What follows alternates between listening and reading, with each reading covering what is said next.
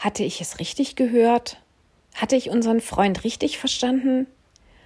Sofort war die altbekannte Angst wieder da, die Angst, ausgegrenzt zu sein, nicht gemocht, ausgelacht zu werden, nicht dazuzugehören. Wie oft hatte ich dies schon in meiner Kindheit über mich ergehen lassen müssen. Die Worte unseres befreundeten Nachbarn hatten diese alten Erinnerungen wieder aufgewühlt. Fast meine gesamte Schulzeit hindurch war ich Außenseiterin und konnte nur davon träumen, Teil einer der angesagten Klicken zu sein. Ich habe es dennoch nie geschafft. Ich merkte, wie diese Wunde wieder begann aufzureißen. Mehrere Tage hatte ich mit dieser Aussage zu tun und grübelte nach, wie es unser Nachbar wohl gemeint haben könnte.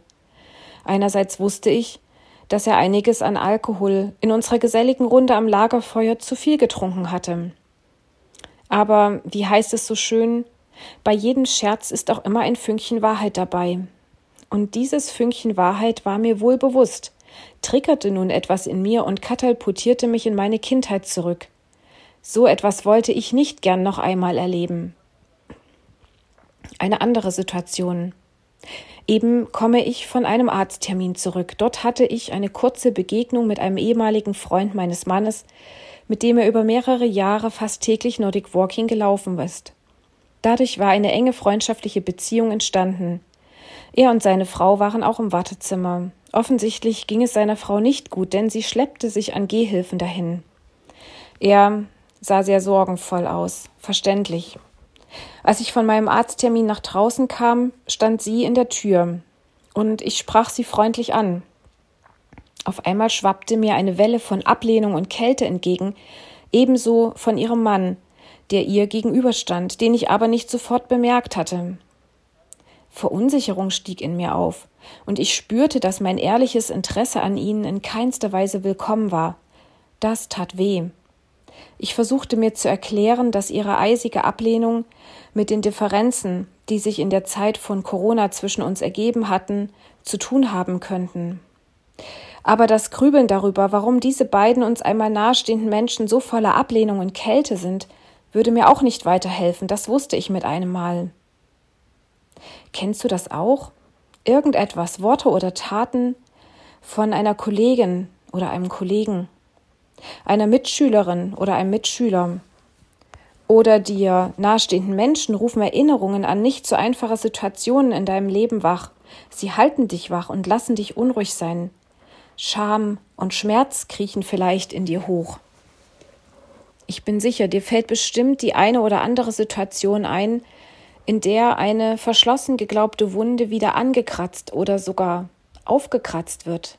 Der altbekannte Schmerz tut so weh.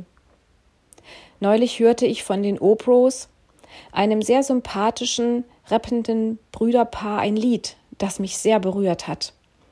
Darin geht es allerdings um ein viel notvolleres Thema, um den noch viel größeren Schmerz, den ein schwieriges Zuhause, in dem körperliche Gewalt gegen die eigene Familie ausgeübt wird, Spuren bis in das eigene Erwachsenenleben hinterlässt und die zukünftige Familie prägt und fast zerstört. Auch wenn ich, Gott sei Dank, so etwas nicht erleben musste, kenne ich doch Wunden in meinem Leben, wie die, die ich versucht habe eingangs zu beschreiben. Ich wurde unweigerlich an einen Vortrag von Thomas Harry erinnert, den er vor vielen Jahren auf dem Dünenhof gehalten hatte. Er sprach davon, dass ich die Wahl habe, ob aus meiner Lebenswunde eine Kompetenz wird oder Bitterkeit. Ich treffe die Entscheidung über etwas, das mir im Leben zugestoßen ist, bitter oder besser zu werden. Ich ermutige dich, die Wunden, die du in deinem Leben entdeckst, mit einem dir vertrauten Menschen oder auch mit therapeutischer Hilfe anzuschauen und aufzuarbeiten. Ich ermutige dich auch, deine Wunden zu Gott zu bringen, der der Einzige ist, der deine und meine Lebenswunden heilen kann der aus deinen und meinen Wunden ein Wunder entstehen lassen kann.